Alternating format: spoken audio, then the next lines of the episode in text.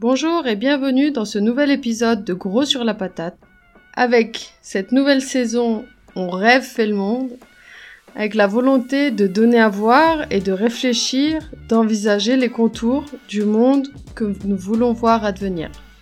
Alors aujourd'hui, on se retrouve pour un épisode euh, sous la formule On rêve fait le monde et on a un rêve qui est ambitieux et à la fois on y croit, qui est euh, d'en finir avec la zémorisation des esprits euh, donc je reçois aujourd'hui Pierre Thévagnan, qui est professeur de philosophie, qui a notamment, enfin qui écrit plusieurs euh, livres autour des questions du racisme. Alors dans l'ordre, le racisme républicain d'abord, dictionnaire de la lopénisation des esprits. Oui. Il y a eu aussi euh, la République du mépris en 2003, la mécanique raciste 2008 et puis euh, La haine de la religion 2013 et Politique de mémoire. Et tu animes aussi euh, le site euh, Les mots sont importants avec Sylvie Tissot. Voilà, oui. Donc le, le racisme, c'est un sujet que tu connais bien. Est-ce que tu pourrais nous dire en quoi le racisme, c'est pas juste une question euh, de colère sociale, de, la, de classes populaires euh, défavorisées, blanches, euh, dans des quartiers populaires, qui se retrouvent relégués et qui du coup nourrissent euh, une colère contre leurs voisins, qui a plus d'allocs parce que plus d'enfants. voilà, un peu le cliché qu'on a sur le raciste. Alors effectivement, c'est un des clichés les plus, les plus tenaces sur le racisme. J'aurais pu dire, hein, on rêve et on refait le monde, ça aurait pu être le fil rouge que je te donne sur mes engagements, c'est-à-dire effectivement l'égalité, Hmm. Euh, on dit souvent que c'est un rêve, hein, pour dire bah, bon courage, euh, on en est loin dans la hmm. réalité. Et en même temps, il me semble qu'à certains égards, c'est une réalité. Hmm. Euh, dire on est libre et égaux, pas seulement en droit. je crois que les êtres humains qui viennent au monde sont égaux, quelles que soient quelles que soient leurs différences et quelles que soient euh, y compris euh, des inégalités qui peuvent s'observer tous les jours dans telle ou telle performance, dans tel ou tel domaine. Mais mm. si on prend ensuite globalement les individus, ils ont globalement euh, les mêmes capacités, à savoir euh, qu'ils sont capables, euh, euh, voilà, alors, sauf voilà, sauf particularité des uns et des autres, mais ils ont des capacités physiques globalement, mm. ils ont des capacités intellectuelles, des capacités de raisonner, et globalement une égale dignité. Mm. encore une fois, y compris ceux qui ont tel ou tel handicap, qui de toute façon, voilà, euh, ne sont jamais handicapés euh, entre guillemets dans l'absolu et, et euh, à tous égards et dans tous les domaines. Mm. Donc voilà, si on prend une approche globale de, de, des, des, êtres humains, mm. je crois que l'égalité c'est pas qu'un rêve, c'est aussi une réalité. C'est une réalité qui n'est pas reconnue. Et il y a un déni d'égalité qui fait que cette réalité, il faut de nouveau se battre pour qu'elle soit réalisée. Parce mm. qu'effectivement, il y a en face des forces très puissantes euh, qui combattent pour, pour instaurer, pour créer, pour creuser, pour euh, fabriquer des inégalités. Donc ça, je suis pas le premier à le dire. Euh, Rousseau a pu le dire dans le temps que ce qu'on a, ce qu'on attribue souvent à la nature comme cause des inégalités, c'est plutôt plutôt une œuvre de structure sociale qui, qui produit des inégalités.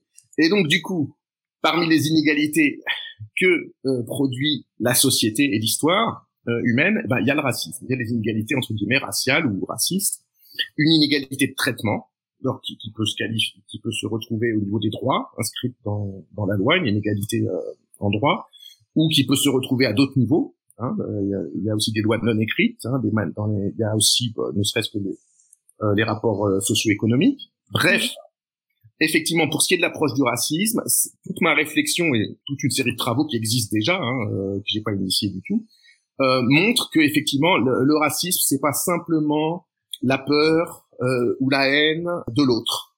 Voilà, euh, de l'autre. Ça c'est le premier cliché. Euh, qui serait que naturellement euh, l'être humain est ainsi fait que malheureusement quand il voit du différent il a peur et, et il se fâche voilà donc ça c'est quelque chose que je dis souvent regardez un tout petit enfant avant qu'il ait été trop socialisé formaté, formé formaté dès qu'il est face à du nouveau c'est-à-dire tout le temps puisqu'il découvre tout, eh bien, il peut avoir peur par moment, mais il y a toute une autre gamme d'affects bien plus riches que la simple peur ou la simple hostilité, qui sont même au contraire des formes d'émerveillement, de curiosité, euh, etc. Et c'est plutôt les adultes qui lui disent non, non, attention, n'y va pas, méfie-toi, et qui produisent justement les affects euh, de base de la, de la, on va dire, du mode de vie raciste, à savoir la, la méfiance, le mépris, la haine ou le rejet. Et donc, ça c'est une première chose. Et alors, le deuxième cliché, effectivement, c'est celui que, que, tu as dit, c'est que euh, ce serait donc ce réflexe humain. Euh, il serait aussi, il y aurait un autre réflexe humain naturel, déplorable mais nécessaire, c'est comme ça, euh, inévitable. C'est, euh, c'est quand on est pauvre, on se replie sur soi. Voilà. Mm. Quand on est pauvre, on se replie sur soi. Quand on a beaucoup de problèmes, euh, on n'a pas le temps de s'occuper de ceux des autres, voire on s'en prend aux autres, on jalouse les autres et on développe des formes d'égoïsme euh, agressif, voilà. Mm. Et que le racisme, ça serait ça. Alors, ma réponse et notre réponse euh, quand j'ai travaillé avec Sylvie Tissot, puis notre réponse à tout le collectif des des des, bah, des auteurs qui ont développé le même type d'analyse, parce qu'encore une fois, je suis pas le premier. elle consiste à dire que non pas que ça n'existe pas, bien sûr que ça existe, Bien entendu qu'on a tous vécu, que quand on, a, on traverse des moments très difficiles, on n'est pas forcément à l'écoute euh, du malheur du voisin. Mais euh, le racisme, c'est bien autre chose que ça. Donc ce type de, de, phénomène ne peut pas expliquer le racisme. Plus profondément, quand on regarde comment fonctionne le racisme et qui est raciste, on se rend compte que c'est absolument tout le monde, et pas nécessairement ceux qui en babent le plus, euh, et pas nécessairement au moment où ils en babent le plus. Et et que par exemple, de même que l'enfant, il peut avoir peur face à de l'inconnu, comme il peut être attiré, de la même manière, euh, chez les, euh, le malheur, on peut voir qu'il rend, qu'il peut produire du repli sur soi, comme il peut produire de la solidarité, des élans de solidarité, un développement de l'inventivité, une sensibilité aussi. Voilà, ça aussi on peut le constater. Celui qui a vécu des choses très dures, il peut en ressortir endurci et en se disant bah si moi je m'en suis sorti les autres ils ont qu'à s'en sortir chacun sa merde comme il peut développer exactement l'inverse une empathie plus grande euh, et la volonté euh, de faire en sorte que les autres ne, ne, ne passent pas parce qu'on a dû soi-même euh, endurer. Mm. Voilà. Donc en fait, euh, voilà, tout simplement, ça déjà, c'est une série de, de, remarques basiques, un peu empiriques, qui ont fait mm. que euh, j'ai absolument rejeté cette idée que euh, c'était forcément les plus pauvres qui, qui, développaient le racisme et que les élites, naturellement, du haut de leur du haut de leur piédestal et de leur bien éclairé, voilà, euh, non seulement, alors il y a cette idée, ils sont plus éduqués. C'est bien sûr, c'est une des idées les, plus répandues que ce serait une question d'éducation. Donc les riches, soit parce qu'ils ont moins de problèmes, peuvent se payer le luxe d'être euh, humains. Voilà, absolument tout dément. Hein. On, on, peut montrer qu'à beaucoup d'égards, euh, euh, il y a encore plus d'égoïsme chez ceux qui auraient beaucoup et qui mm. pourraient se permettre de partager que chez ceux qui ont peu. Et puis deuxièmement, il y a cette deuxième idée effectivement que le racisme c'est un problème d'ignorance et que par conséquent les plus cultivés, les plus riches étant aussi les plus cultivés, et les plus pauvres étant les plus ignorants, eh bien, c'est euh, les plus pauvres qui, ont, qui auraient le monopole euh, du racisme. Et alors là, il y a beaucoup de choses à déconstruire et que j'ai déconstruit dans, dans, dans, mes écrits.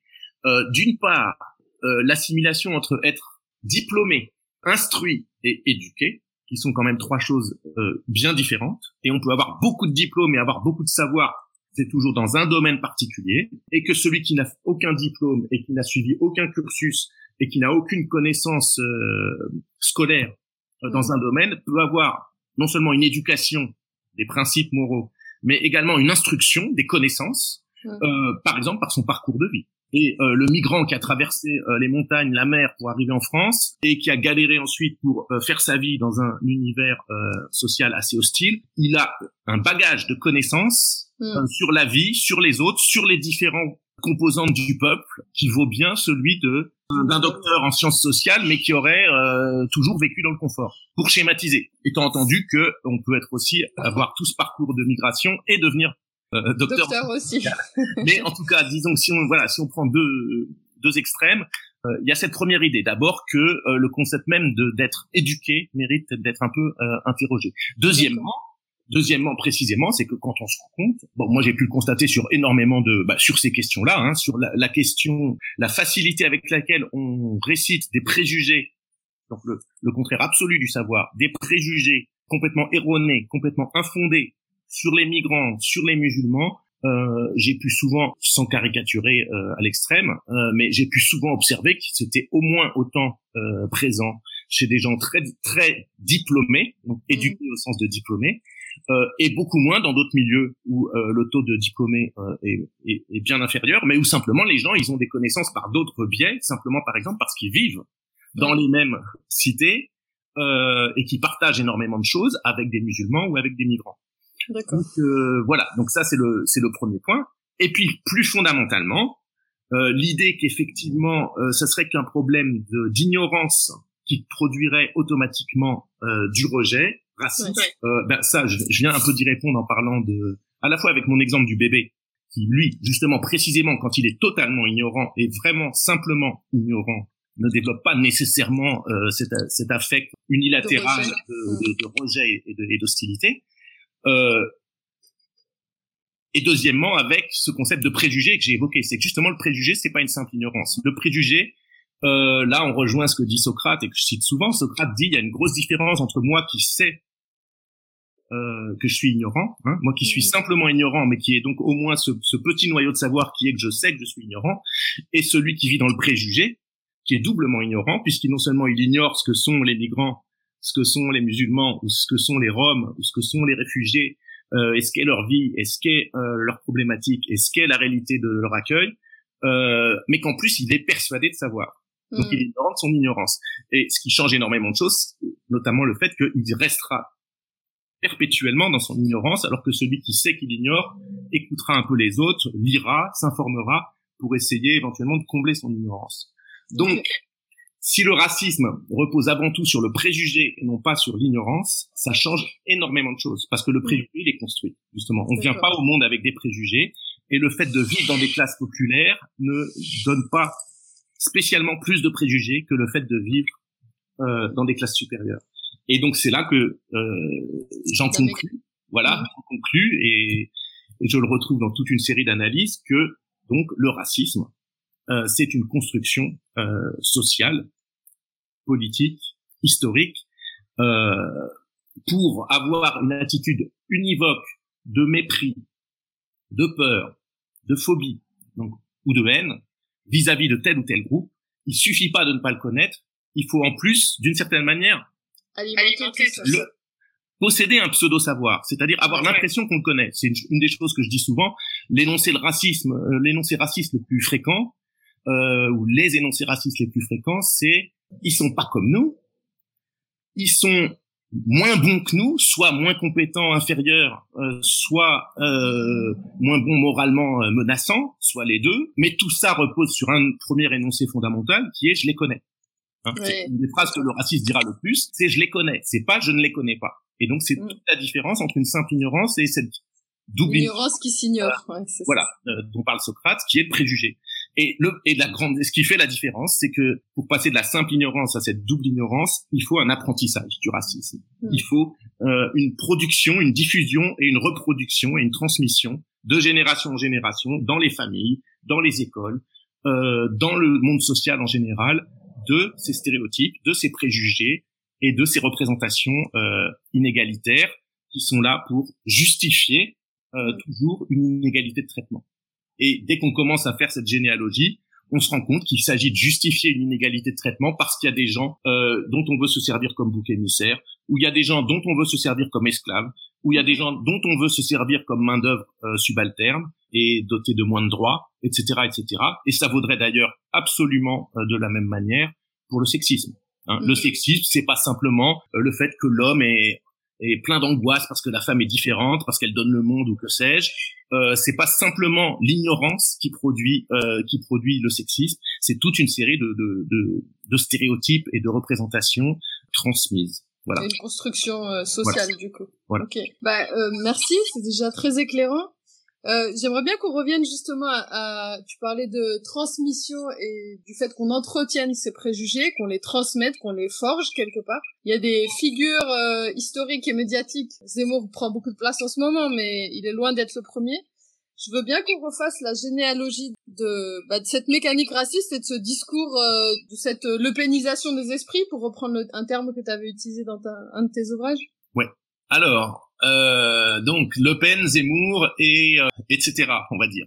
Euh, D'abord, peut-être pour faire la transition avec ce que j'ai dit avant, euh, il y a un autre constat très simple que j'aurais pu faire et qui, qui illustre aussi mon approche, c'est que on dit souvent, regardez l'histoire, elle, elle, nous le prouve sans cesse, des peuples de couleurs, d'origine, de religions différentes, ça produit forcément des tensions, des guerres et des conflits. Or, précisément, si on regarde l'histoire, on se rend compte que euh, des tensions, des conflits, il y en a énormément, mais justement pas du tout à niveau égal partout, en tout temps et en tout lieu. Et que précisément ce que nous montre l'histoire, c'est une extrême variation entre des moments de coexistence pacifique plus ou moins euh, égalitaire, plus ou moins respectueuse, et d'autres de coexistence euh, pacifique moins égalitaire et moins respectueuse, qu'on appelle la domination, et d'autres encore euh, de conflits euh, mmh. ouverts, plus ou moins violents. Donc il y a absolument de tout. Et que ce qui fait précisément la différence, ce sont les facteurs sociaux et politiques.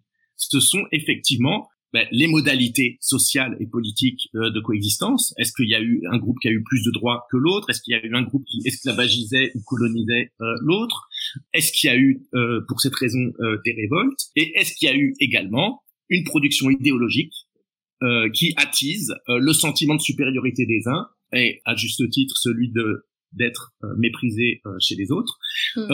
ou pas et que là, effectivement, du coup, la sphère idéologique, elle a une relative euh, autonomie, et en tout cas, elle a un certain rôle moteur aussi, et précisément ce à quoi on, assiste euh, en France et dans bien d'autres pays d'Europe, hélas, et puis sous d'autres formes dans d'autres pays dans le monde, euh, contre les minorités à chaque fois, donc ethniques, contre les migrants en particulier, ou contre des gens présents depuis longtemps mais qui appartiennent à des minorités religieuses, par exemple, c'est une euh, effectivement une montée de ce qu'on appelle euh, bah, soit l'extrême droite, soit les courants euh, racistes, soit les, en tout cas des courants souvent conservateurs, qui mhm. attisent justement certaines passions inégalitaires, le mépris, la phobie, la haine, au détriment d'autres, et qui effectivement font que se développent des formes exacerbées d'expression, alors verbale, dans la population, physique parfois, des agressions physiques, et puis au niveau des politiques publiques et, et de la vie politique, ben ça, c'est des politiques racistes. Hein. C'est des politiques qui établissent, de, qui produisent de l'inégalité et qui s'efforcent de produire de l'inégalité ou de réaffirmer ou de maintenir ou de conserver ou de durcir des inégalités plutôt que des politiques qui existent aussi et auxquelles on a pu assister parfois dans l'histoire et c'est tant mieux qui font gagner au contraire on va dire le camp de l'égalité Mm. Euh, donc pour le dire, euh, pour le dire euh, concrètement, en France, par exemple, lorsque quand on mm. abroge la condition de nationalité pour être embauché dans telle ou telle entreprise de transport ou autre, bah là c'est un progrès de l'égalité, parce que l'égalité d'accès, du droit d'accès à certaines professions, mm. n'est plus déterminée par le fait que vous êtes ressortissant de la bonne ou de la mauvaise nationalité. En gros, c'était française la bonne, puis communauté européenne quand il y a eu euh, la création de la communauté européenne, et les autres, c'était les mauvaises nationalités. Donc voilà un exemple d'un progrès. Et puis, mhm. inversement, quand on vote de nouvelles lois qui limitent l'accès l'égalité d'accès euh, à des droits ou à des opportunités de travail, de travail ou, de logement ou autre, en fonction de la nationalité ou en fonction d'autres critères arbitraires, eh bien, c'est des progrès de, c'est des progrès d'inégalité. Donc ça, bah, c'est l'histoire. Hein. Elle va, elle vient, mais c'est vrai que globalement en France, il y a toute une série de phénomènes sociaux qui sont encourageants. C'est qu'on voit une génération d'enfants euh, issus de l'immigration qui se met à accéder à des niveaux d'études et à des niveaux d'emploi euh, qui étaient totalement fermés auparavant. Hmm. Et en même temps, ces progrès, ils sont euh, très relatifs puisque toutes les enquêtes continuent de montrer que c'est dans des proportions, malgré tout, anormales au regard de leur diplôme. Déjà, l'accès au diplôme c'est euh, l'égalité des chances d'accès à, ce diplôme. Euh, c'est euh, il y a une première discrimination systémique, une inégalité socio-économique d'accès à ces diplômes, et qu'une fois qu'on possède ces diplômes, il y a encore d'autres barrières. Voilà, le nombre de portes qu'il ouvre est, est, est, également inférieur lorsqu'on a la mauvaise origine ou le mauvais profil social. Donc il y a toute une série d'enquêtes de testing qui prouvent ça. le sexe, le genre, le lieu de résidence, et bien entendu la nationalité ou l'origine réelle ou supposée et la confession euh, réelle ou supposée. Tout ça, c'est documenté, chiffré euh, par des enquêtes et donc c'est la définition de ce qu'on donne, euh, de ce qu'on appelle une, une inégalité de traitement. Donc ce racisme un petit peu systémique qui existe dans notre société, euh, qu'est-ce qui va faire que euh, les pouvoirs publics, les médias, la société civile s'en emparent comme d'un problème à résoudre ou au contraire comme d'un acquis à conserver et à consolider? Et eh ben ça, c'est évidemment la vie politique. Euh, et la vie politique, elle est quand même dirigée, même si euh, c'est pas un monopole, mais elle est quand même dirigée pour une grande part par une série de débats lancés par en haut. Par en haut, c'est-à-dire par des gouvernements, par euh, des grands médias qui sont quand même globalement une caisse de résonance des débats qui sont mis à l'agenda par le pouvoir politique. Et c'est ça que j'ai appelé donc un racisme qui vient d'en haut. C'est globalement depuis au moins 40 ans, il y a eu quelques conquêtes. Hein. Il y a eu quelques conquêtes, notamment en 1981, le droit d'association pour les pour les étrangers, une, voilà, une série de, de droits qui ont été accordés. Mais globalement, au niveau par exemple de l'entrée euh, et du séjour des étrangers en France, c'est plutôt des politiques qui reviennent en arrière, qui sont de plus en plus restrictives, de plus en plus dures. Ça s'est accompagné de discours de légitimation extrêmement violents, extrêmement stigmatisants, alors qu'on a commencé par appeler la lepénisation des esprits, parce que le la première figure qui a mis tout ça à l'agenda, c'est Jean-Marie Le Pen, puis ça a été euh, sa fille, donc deux on va dire deux âges de la lepénisation avec des petites différences et énormément de points communs. Et Zemmour, c'est l'âge numéro 3. Voilà, c'est une nouvelle étape, mais globalement du même phénomène, qui est qu'effectivement, on a des forces politiques mmh. qui donnent le là, en quelque sorte, et tout le reste de l'échiquier politique, tout en protestant et en s'indignant vaguement, s'aligne de manière assez assez complète et, et très rapide sur cet agenda cette manière de problématiser la question sociale, et y compris une partie des solutions. en proposant un petit supplément d'âme, euh, en le mm. faisant de manière un tout petit peu plus soft, mais d'une manière qui, globalement, aux yeux de l'opinion, fait qu'ils donnent raison. Ils font passer ces euh, fascistes pour des... C'est quoi le nouveau terme qui est apparu? Des sonneurs d'alerte, des... lanceurs d'alerte. Voilà, des lanceurs d'alerte. Donc, ils leur donnent... Et c'est ce crédit-là euh, qu'on appelle la, la lepénisation. C'est pas que tout vient de Le Pen, c'est que la manière dont ce Le Pen, ce personnage-là, est traité par tous les autres, fait que les idées qui sont à un moment donné amenées, parfois qui sont ramenées, parce qu'il y a un passé, euh, on pourra en parler peut-être tout à l'heure, il y a un passé notamment dans l'héritage colonial, qui fait que c'est pas non plus Le Pen Jean-Marie qui a tout amené, euh, qui a tout sorti de sa petite tête. Euh, souvent, il s'agissait déjà chez lui de restaurer des choses que la République française dans le passé, dans son côté le plus euh, bah, le, plus négatif, euh, eh bien avait avait avait produit. Mmh. Voilà. Mais donc on a euh, ce phénomène qui est qu'on a appelé l'eupénisation, consistait pas à dire que tout venait de Le Pen, mais consistait plutôt à dire que autour de cette figure, Jean-Marie puis euh, Marine, puis autour de Zemmour, ça serait la même chose. C'est pas Zemmour qui apporte tout. Il le dit lui-même, on le voit bien. Il restaure énormément. Il n'arrête pas de s'y référer avec mmh. beaucoup de mensonges historiques, mais parfois aussi des choses vraies des euh, Napoléon, les choses dont il se réclame, la manière de traiter les minorités ethniques euh, juives ou musulmanes, la manière dont il se réclame de Napoléon, ben oui, effectivement, Napoléon, c'est ça. La manière dont la République, la Troisième République, a été aussi colonialiste en instaurant, y compris au niveau juridique, des formes d'inégalité de traitement euh, absolument racistes, ben oui, effectivement, c'est une réalité historique. Donc il y a, y a ce terreau déjà qui n'a jamais été totalement déconstruit, critiqué et dépassé. La page n'a jamais été tournée au niveau euh, des élites euh, dirigeantes du pays. On accuse souvent ceux d'en bas, là encore, de pas tourner cette page. Mais en fait, c'est au niveau des représentations, c'est d'abord en haut qu'il faudrait qu'elle soit tournée pour qu'en bas, euh, on la tourne aussi. Et donc, ce qu'on appelle, voilà, ce que j'appelle moi et d'autres, ce qu'on appelle l'eupénisation, c'est le fait que toute une classe politique et tout un ensemble de, de voix autorisées dans la société civile, c'est-à-dire les, en gros, les éditorialistes des grands médias ou les intellectuels qui ont pignon sur rue dans ces grands médias, eh bien, depuis 40 ans, depuis la fermeture des frontières et l'apparition quelques années plus tard de, du phénomène Le Pen, n'a pas cessé de se mettre au diapason des forces les plus rétrogrades et de, encore une fois, de, de, de tenir des discours de plus en plus stigmatisants contre les plus pauvres, contre les plus opprimés, contre ceux qui avaient déjà moins de droits que les autres, pour en rajouter encore dans l'inégalité. Donc tu voudrais, tu veux dire que ces intellectuels-là, ces médias, ces dominant, en même temps qu'ils diabolisent entre guillemets euh, Le Pen ou Zemmour, finalement ils reprennent leur euh, leur idéologie, leur logique, leur discours et qu'ils le démocratisent entre guillemets, qu'ils le rendent euh, ils le dédiabolisent. Ouais, ils le dédiabolisent. Voilà, c'est un des termes effectivement que que que je, que je critique. Diabolisation, c'est que oui, il y a tout, il y a eu effectivement pendant 10-15 ans jusque euh, ça s'est fini avec Chirac, hein, ça s'est fini avec Sarkozy plus exactement. Mm. Euh, des formes de mise au banc, de, de cordon sanitaire, on disait, hein, c'est-à-dire par exemple au second tour, il allait de soi pour tout le monde que s'il y a le, Front National, on vote pour celui qui est en face parce que ce sera mm. de toute façon moins pire.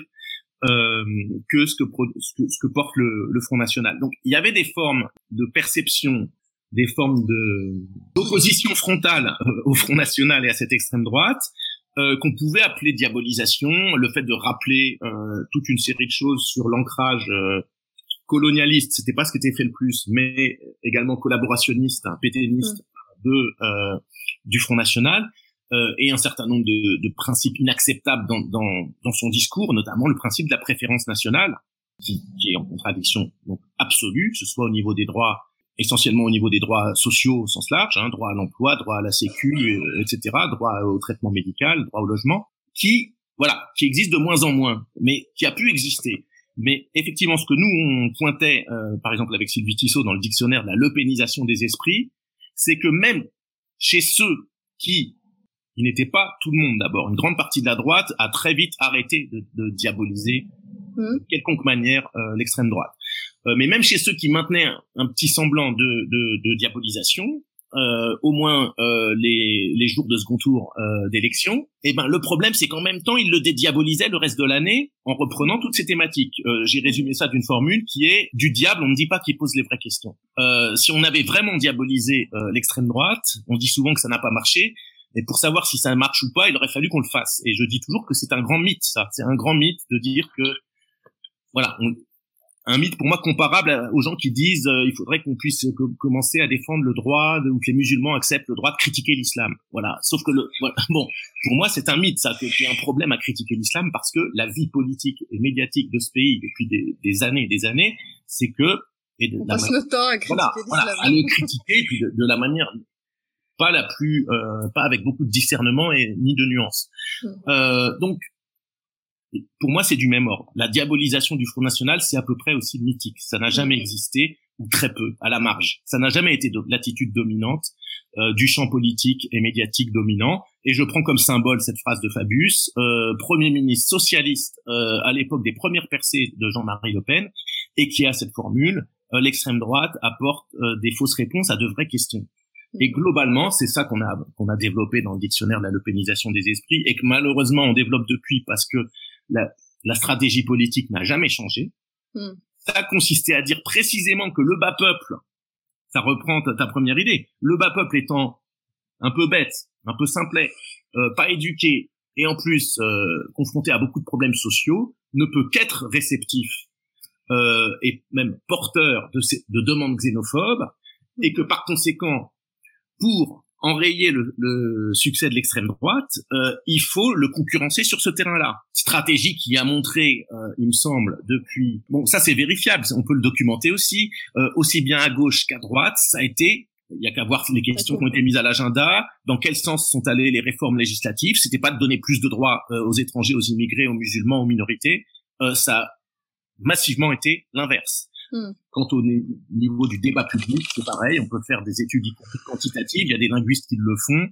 Euh, le mot problème de l'immigration, par exemple, Simone Bonafous l'a chiffré. Au tournant des années 80, la même expression change de sens. Au lieu de désigner les problèmes vécus par les immigrés, subis par les immigrés, euh, ben, l'exil, euh, l'acclimatation à un nouveau pays, euh, la précarité sociale et économique euh, et le racisme qu'on doit affronter dans la société, au moment de la recherche d'emploi ou autre, euh, et eh ben ça se met à désigner les problèmes que ces mauvais, euh, voilà, que ces intrus euh, posent euh, aux bons Français.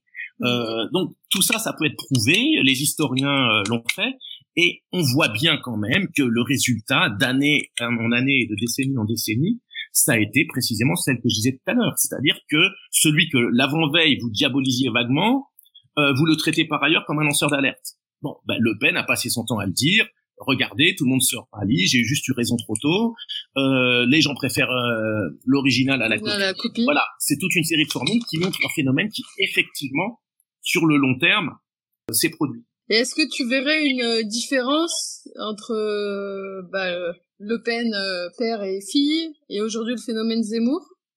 Oui, il y a des différences. Globalement, c'est quand même ce même ce même phénomène qui se produit mais il y a des différences naturellement. Justement, ce qu'on a appelé la tentative de dédiabolisation euh, par Marine Le Pen, là encore, euh, elle l'a pas fait tout seul. C'est pas le ménage entre guillemets qu'elle a fait dans son parti a beaucoup moins fait pour la dédiabolisation que ce que tous les autres autour ont fait hmm. pour banaliser et, et, euh, et dédiaboliser euh, ce parti et en faire un parti comme les autres. Maintenant, il y a effectivement des changements qui sont euh, liés au fait que effectivement, elle a essayé de mettre un petit peu en sourdine. Je dis un petit peu parce que ça ressort quand même assez souvent. Puis dès qu'on continue de faire des enquêtes sur l'intérieur du parti et de ses franges militantes, on voit que c'est très loin d'avoir disparu, mais sur les expressions les, euh, les plus spectaculaires d'antisémitisme, par exemple. C'était quelque chose qu'elle a essayé de mettre en sourdine, plus que d'éradiquer. Voilà, de cacher un petit peu, de pas mettre en avant, là où Jean-Marie Le Pen régulièrement relançait sur ce terrain-là. Deuxièmement, il y a la question euh, du droit des femmes, où au moins formellement, dans ses discours, il lui arrive de dire que oui, le droit à l'avortement, elle ne le remettra pas euh, en cause, et que sur telle ou telle question, euh, elle est féministe et qu'elle défend les femmes. Le gros, en fait, de cette évolution, c'est quand même qu'à partir des années 2000 et de ce qui s'est passé notamment autour du foulard, euh, il y a eu, et ça a été le fait du reste de la classe politique avant que euh, l'extrême droite vienne capitaliser là-dessus, euh, ça a été un consensus droite et gauche de gouvernement, même si ensuite c'est Marine Le Pen qui en a fait un cheval de bataille encore plus omniprésent que ces partis-là. Mais au départ, toute la polarisation sur le foulard et plus globalement sur le patriarcat qui serait d'essence euh, arabo-musulmane, euh, eh bien c'est euh, c'est loin d'être l'extrême droite qui a l'a porté. Voilà, qui l'a porté. Et non seulement donc c'était en 2004 euh, et les années suivantes un consensus droite-gauche de gouvernement, mais là on peut aussi faire la généalogie qui remonte dans les origines coloniales de cette thématique et de la manière dont elle était utilisée déjà pour mm. justifier un système politique euh, euh, inégalitaire, euh, à savoir le système colonial. Donc, il y a cette différence-là, mais c'est pareil, c'est comme l'antisémitisme. Dès qu'on va un peu creuser, qu'on regarde quels sont les votes du Rassemblement national au Parlement européen, dès qu'il est question du droit des femmes, on se rend compte que globalement, ça n'a pas beaucoup changé depuis Jean-Marie Le Pen. Donc mm. voilà, il y a au niveau de la vitrine des choses qui ont un petit peu changé le fait que ce soit une femme naturellement, et puis Zemmour, alors Zemmour, en fait, beaucoup de gens le disent, c'est que Zemmour, on le compare beaucoup à Trump à juste titre, à, à Orban ou à d'autres avec qui il est effectivement en lien, mais il y a aussi une comparaison qui est souvent faite et à juste titre, c'est qu'il réinjecte du Jean-Marie hmm. euh, dans dans le, discours politique. les, les fameux éléments qui avaient été un petit peu mis en a, mis en sourdine par euh, Marine Le Pen, et notamment le système de provocation de plus en plus euh, de plus en plus hardcore, euh, mm. y compris alors là, y compris, on voit absolument là, on est, on revient en 1980 avec toutes les entre guillemets dérapages de Jean-Marie Le Pen, c'est exactement les mêmes. Mm. que ce soit sur l'esclavage, sur l'inégalité des races, sur euh, sur le sur la colonisation, sur Napoléon, sur euh, sur Pétain. Bon, il a il est même Dreyfus, hein, et on s'est passé un peu vite, mais il a même euh, euh il a même exprimé des doutes sur l'innocence de, de, Dreyfus. Euh. donc, en fait, ça va très très loin et ça va, euh, ça rappelle ce, ce, fameux système. Bon, moi, qui me fait dire qu'en quelque sorte, le Rassemblement national, même si pour le moment, il a l'air dans, il va, ça va peut-être lui coûter son deuxième, son sa qualification au deuxième tour. Hmm. Quoique, on va voir, hein, parce que là encore, rien n'est encore joué. Voilà, euh, mais l'effet à long terme, malheureusement, qu'on peut redouter, c'est qu'évidemment le curseur est déplacé d'une manière telle que ça fait apparaître Marine Le Pen comme centriste. Donc là, la mhm. diabolisation, effectivement, euh, c'est-à-dire qu'il joue le rôle du diable. Il joue le rôle du diable et que il joue. J'avais aussi, avant qu'il se déclare candidat, euh, c'est ça. Euh, j'avais j'avais eu cette formule qui est que euh, donc non seulement ça, ça participe de la de la banalisation, de la légitimation et de la respectabilité apparente par comparaison qu'aurait euh, le Rassemblement national, et mm. Marine Le Pen ou Jordan Bardella ou tous ces sbires, mais que euh, d'une certaine manière, on peut dire que le, le, Rassemblement national a délocalisé la partie provocation, la partie provocation destinée à, à déplacer le curseur sur, sur euh, de plus en plus sur la droite dans le mm. débat politique français. Là, c'est encore mieux puisque c'est un autre qui le fait, il n'est pas dans le parti. Mm. Euh, à l'époque où Jean-Marie Le Pen le faisait, euh, c'était un peu problématique à gérer. C'était un peu plus problématique parce qu'il pouvait à la fois en pâtir sur sa gauche entre guillemets, enfin c'est-à-dire la, la, droite non extrémiste, comme il pouvait euh, à long terme en bénéficier parce que le débat politique partait partait vers la droite euh, sur ces thématiques. Là, c'est encore mieux parce qu'en fait, globalement, jusqu'au jusqu'à maintenant, ça a été la position du Rassemblement national vis-à-vis de Zemmour. À chacun de ces scandales, c'était de dire, de s'indigner du au nom de la liberté d'expression du fait qu'on empêche Zemmour ou qu'on diabolise Zemmour, tout en pouvant dire que c'est pas moi qui pas tort sur la question. C'est pas moi qui l'ai dit. Voilà. Pourquoi globalement, c'est aussi deux, deux forces qui, qui, qui marchent ensemble et qui se, qui se font du bien mutuellement, même mm. si ponctuellement sur un premier tour, deuxième tour, euh, ça a l'air de euh, se concurrencer, euh, se première vue. Ouais. Et alors comment on en sort? Alors comment on en sort? Ça c'est oui, je peux dire deux trois choses, même si effectivement euh, euh, ça peut paraître un rêve. Euh, c'est que d'abord, alors d'abord par exemple sur euh, sur ces nuances euh, Zemmour Zemmour Marine Le Pen par rapport à l'époque Jean-Marie, il y a il y a il y a quelque chose qui est frappant et qui semble aller dans le sens de ce que j'ai dit, c'est qu'au niveau des enquêtes d'opinion pour le moment, on voit bien que le l'électorat classique des premiers âges du, du Front National autour de Jean-Marie Le Pen, il y avait un, ce qu'on appelle le gender gap, c'est-à-dire que c'était deux fois plus, euh, c'était un vote deux fois plus important chez les hommes que chez les femmes. Hmm. Ce gender gap, euh, d'après les dernières élections et les derniers sondages, les sondages ayant moins de, de, fiabilité que les élections, mais globalement, il se résorbe. Il était de plus en plus faible pour Marine Le Pen, et voire dans les derniers sondages, il n'existe plus. Il y a autant de femmes que d'hommes qui votent pour Marine Le Pen. Par contre, c'est chez Éric Zemmour qu'on retrouve euh, une composition de l'électorat qui est exactement la même que celle de classiquement de toutes les extrêmes droites d'ailleurs euh, la plupart euh, la plupart du temps dans l'histoire c'est-à-dire deux fois plus d'hommes que de femmes mm. et on le voit bien avec les thématiques dont j'ai peu parlé mais évidemment les thématiques homophobes sexistes là encore hein, c'est au niveau de la virulence dans l'expression que c'est le plus frappant que Éric mm. Zemmour c'est clair que euh, ces thématiques-là et ce type de discours-là, Marine Le Pen ne les reprend pas.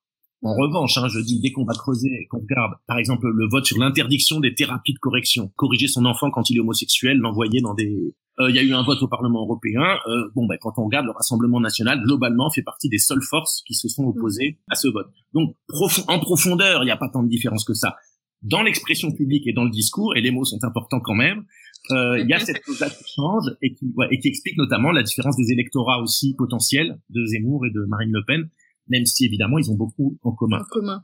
Et donc, que faire Qu'est-ce qu'on peut y faire Voilà. Alors, qu'est-ce qu'on peut y faire? Là, je vais avoir l'impression de radoter, mais c'est normal. On a un peu l'impression d'être Cassandre, d'être Cassandre depuis 20, depuis. Alors, on a sorti le dictionnaire de la localisation il y a plus de 20 ans, 90 eh ben, on a un peu l'impression d'être cassante. C'est-à-dire, la première des choses à faire, c'est de ne pas faire la campagne, de ne pas. Mais le problème, c'est que quand je dis cassante, c'est que c'est des choses qui ne dépendent pas de nous. C'est-à-dire que mm. il faudrait que il y a qu'à, y a qu'à arrêter de faire, de parler sans arrêt, euh, de lancer des débats au sommet de l'État et dans les grands médias mm. sur les problèmes que nous posent euh, ces, ces dangereux immigrés et de par contre inversement euh, parler un peu plus des, des problèmes qu'ils subissent et qu'ils rencontrent ce qui mm. permettrait de développer euh, des affects autres que euh, la haine, la colère, euh, l'envie et mm. davantage d'empathie. Le problème, c'est qu'évidemment, ni l'agenda gouvernemental, ni la programmation de ces, ces news euh, ou de même de France 2 ne dépendent de moi, ni euh, ce que vont écrire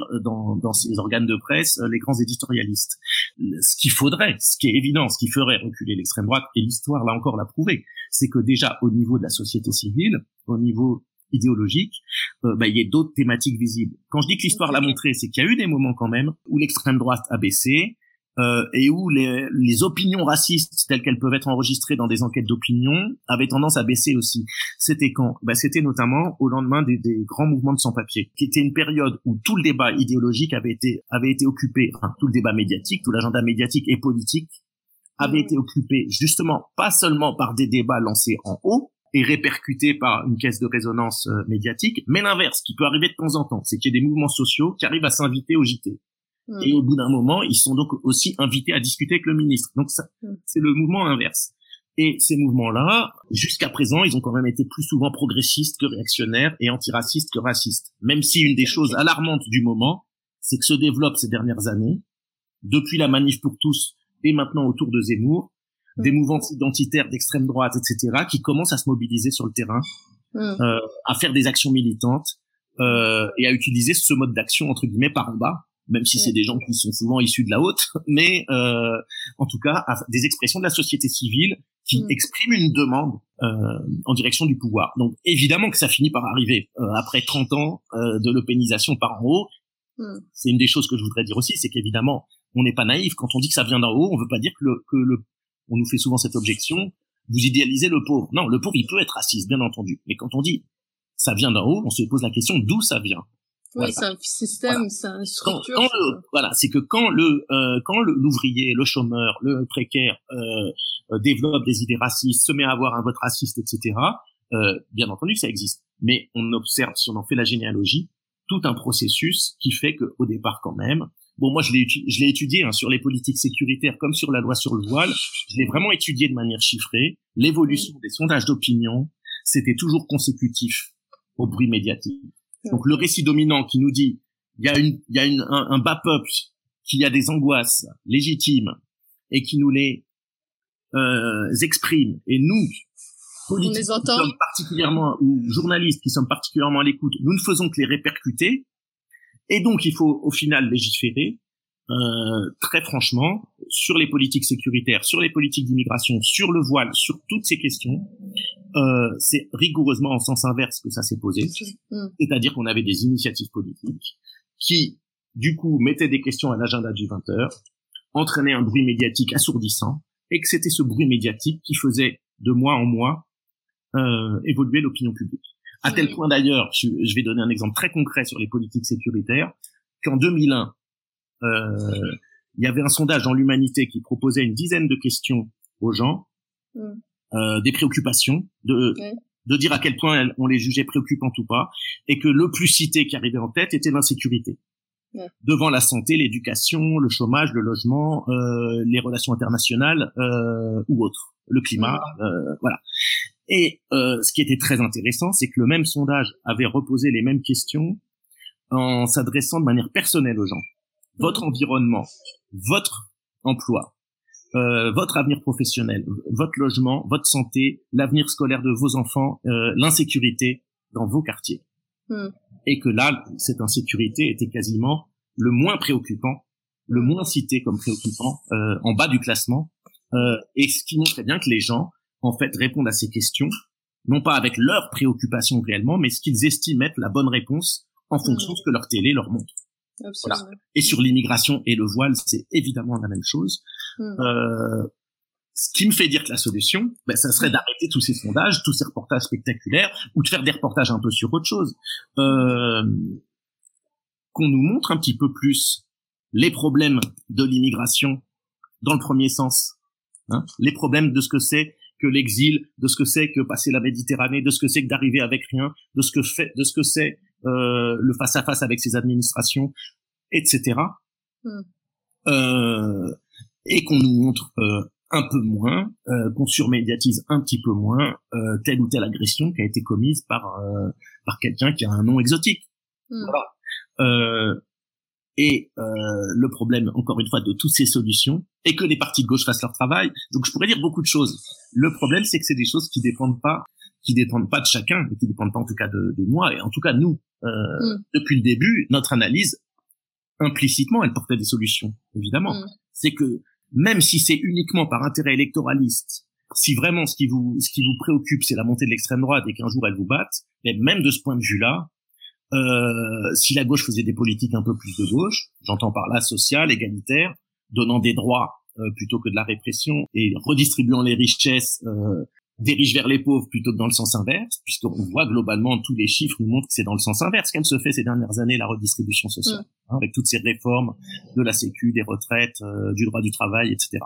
Donc ça c'est ruisselé pourtant, non? Oui, bah, c'est que le ruissellement, c'est le, ruissellement, l'eau remonte en fait. Voilà, hein, euh, il y a un ruissellement inversé. On ne sait pas comment ça fonctionne, mais voilà, le ruissellement. C'est contre les lois de la gravité même. Voilà, voilà, voilà. Donc en fait, ça serait tout ça. Ça serait tout ça. Le problème, c'est à notre niveau comment faire pour impulser tout ça? Il n'y a pas 36. Malheureusement, ça peut faire gauchiste de dire ça, mais malheureusement, c'est jamais le dominant qui de lui-même a mis à l'agenda les préoccupations des dominés.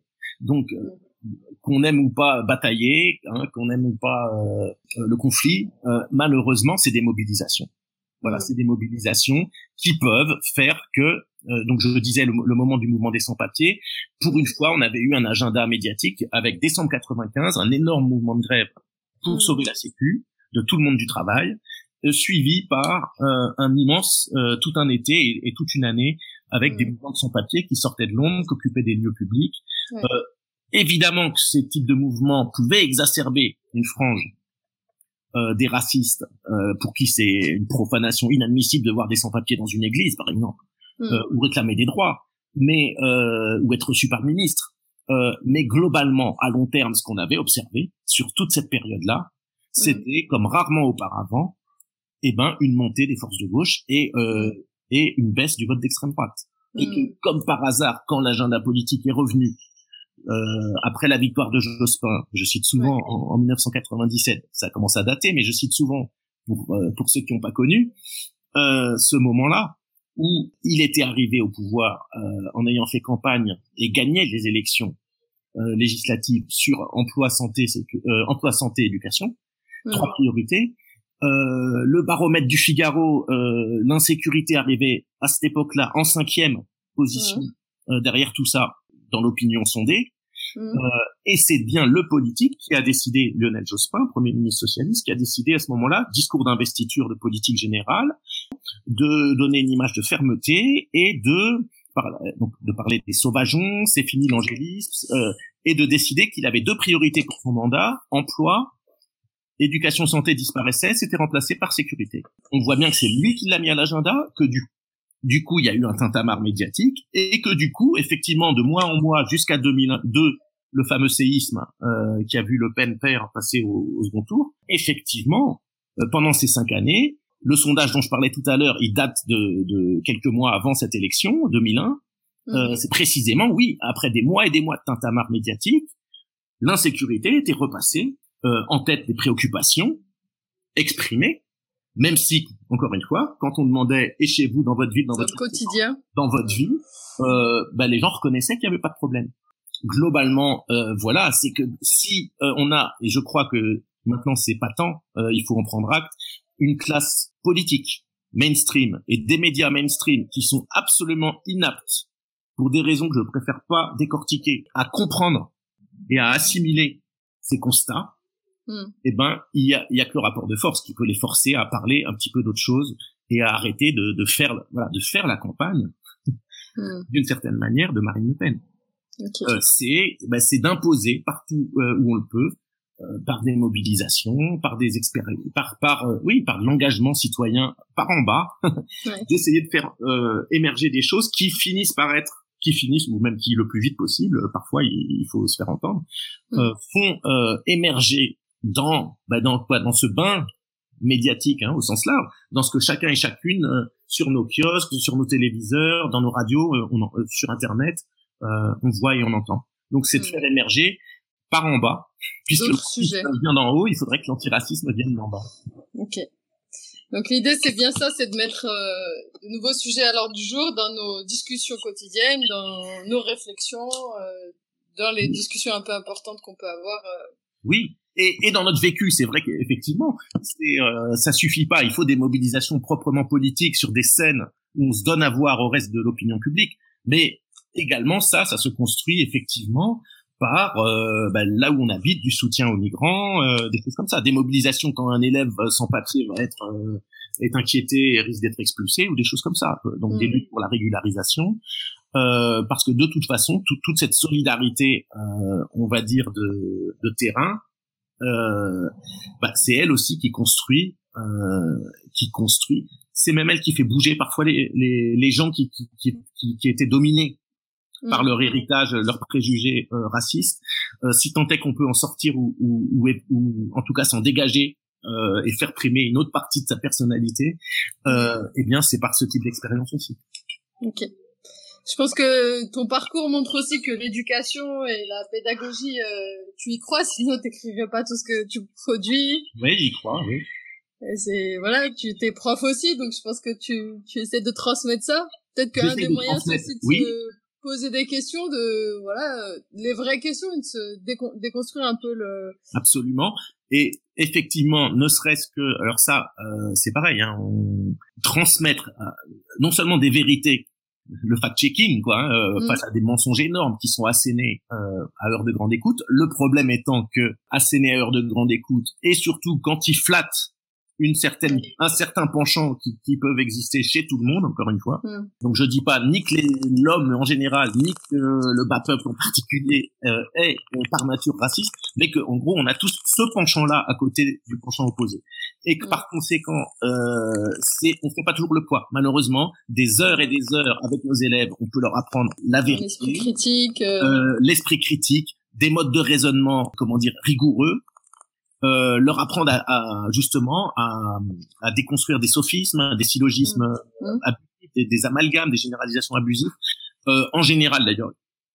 Très franchement, alors moi je suis dans un certain milieu, c'est, peut-être pas vrai partout, mais dans les milieux euh, où je suis, qui sont des élèves de classe populaire et issus d'immigration, mmh. je peux dire que globalement, je dis bien globalement parce que des réactionnaires il y en a toujours des mm. des élèves qui veulent rien apprendre il y en a toujours mais que globalement ce à quoi j'assiste moi c'est une très grande à la fois capacité et soif d'apprentissage mm. de la rigueur intellectuelle et que la capacité de discernement de sortie des amalgames que ce soit sur le racisme les cultures les religions mais aussi le sexisme euh, ou l'homophobie euh, ou d'autres types de préjugés le mouvement global que j'observe c'est une dominante euh, encourageante mm.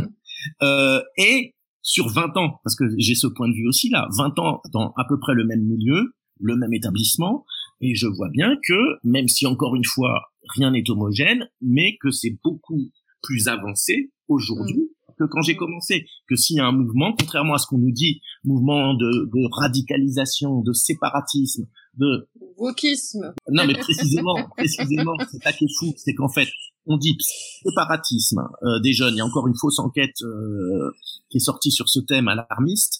On dit séparatisme, communautarisme, obscurantisme. Précisément, ce qu'il faudrait dire, à la rigueur, si on voulait stigmatiser, euh, moi, globalement, ce que je lis dans des copies de philo, parce que dans des copies de philo, on se livre quand même, et dans des, débats en classe en philo, on se livre. bien entendu, encore une fois, des sorties provocatrices ou réactionnaires, il y a toujours, il y a toujours eu et il y a toujours, mais que ce qui prédomine et ce qui s'impose de plus en plus, c'est ce qui dénonce, ce qui est par ailleurs dénoncé comme wokisme. C'est-à-dire, mm. or, c'est quand même pas du tout la même chose être wokiste avec tout ce qui est mis derrière, hein, et être obscurantiste. C'est même euh, sur beaucoup de questions le contraire. Le, la place de la femme, par exemple, par rapport à l'homme, c'est exactement le contraire. Or, c'est une des choses que je pourrais citer d'ailleurs hein, comme porteuse d'espoir, ça serait que cette génération-là, toute classe sociale confondue. Encore une fois, je ne nie pas évidemment qu'au niveau individuel, au niveau des minorités, il y ait des parcours inverses qu'on peut mm. appeler radicalisation dans des formes d'obscurantisme ou de fanatisme ou de ou de ou de d'hyper d'hyper euh, comment dire de politisation hyper réactionnaire bien entendu. Et chez les musulmans comme chez les autres pourquoi les, les musulmans feraient exception? C'est exactement d'ailleurs le même mouvement quand on voit que l'ensemble d'une classe devient de plus en plus ouverte et favorable à l'égalité à tous les niveaux. Évidemment que, que qu'en soi-même on est très attaché au contraire, on peut se radicaliser comme exactement euh, le vote euh, Zemmour ou le vote euh, Marine Le Pen dans les quartiers chics, c'est mm. aussi des gens qui, voyant un certain nombre de progrès, euh, le mariage pour tous a eu un a, joué ce rôle, c'est, assez flagrant quand on voit Éric Zemmour, les forces qui sont derrière lui, c'est énormément des forces qui sont ralliées à ce moment-là qui sont cristallisés et, qui sont montés en puissance à ce moment-là. Donc, mm. bien entendu que rien n'est toujours homogène à 100%, mais que j'en parlais pour le mouvement des sans-papiers, bien entendu qu'au moment des mouvements des sans-papiers, globalement sur, le, sur une majorité de l'opinion, ça produisait un effet d'empathie et d'ouverture, mais que sur une partie, euh, une minorité plus euh, crispée, on va dire, euh, ça provoquait peut-être le mouvement inverse. C'est toujours le risque des mobilisations pour le progrès, Hein euh, dire, toute l'histoire le montre. Euh, les reculs de l'antisémitisme au début du XXe siècle, oui, ils ont alimenté aussi le camp, le camp le, le, plus antisémite et qui a fini par l'emporter encore une fois là ensuite parce qu'il y a eu une série d'émissions des grandes des grandes forces politiques. Euh, oui, les premières conquêtes des Noirs pour l'égalité aux États-Unis, elles ont entraîné d'une certaine manière les mouvements de lynchage. Oui, euh, c'est donc évidemment que toute mobilisation euh, comporte un risque et qu'évidemment du coup aussi c'est une responsabilité qu'on a à chaque fois qu'on construit une mobilisation de faire attention, mm. D'avoir des, des, systèmes de protection euh, pour faire en sorte que euh, il n'y ait pas de victimes entre guillemets collatérales, c'est pas le bon terme, mais en tout cas euh, d'effets backlash, d'effets backlash, c'est-à-dire que oui globalement ce sont les mêmes types de mouvements sociaux ou de ou d'évolution sociale vers plus d'égalité qui peuvent produire à la marge euh, déradicalisation euh, en sens inverse. Tout le problème étant ensuite comment on choisit de traiter cette marge. Est-ce qu'on lui dit oh on comprend votre euh, on comprend votre inquiétude et on va se mettre à l'écoute, ce que fait encore Macron sur toutes les questions, que ce soit MeToo, que ce soit euh, la question homosexuelle, que ce soit euh, le racisme. Mm. Ou est-ce qu'au contraire, on va avoir un discours de fermeté, de répression, de protection euh, des groupes visés mm. et et de défense un petit peu comment dire principielle et, et appuyée de, des évolutions sociales qu'on a qu'on a qu'on a pu mettre en marche et, parfois faire voter. Mm. Voilà en gros euh, quelques quelques éléments. Non, cette jeunesse, pardon, c'est ce que je voulais dire. J'ai beaucoup d'espoir et en même temps je me demande comment ça va se passer. Mais c'est que si cette jeunesse, encore une fois, je l'idéalise peut-être, mais je crois pas.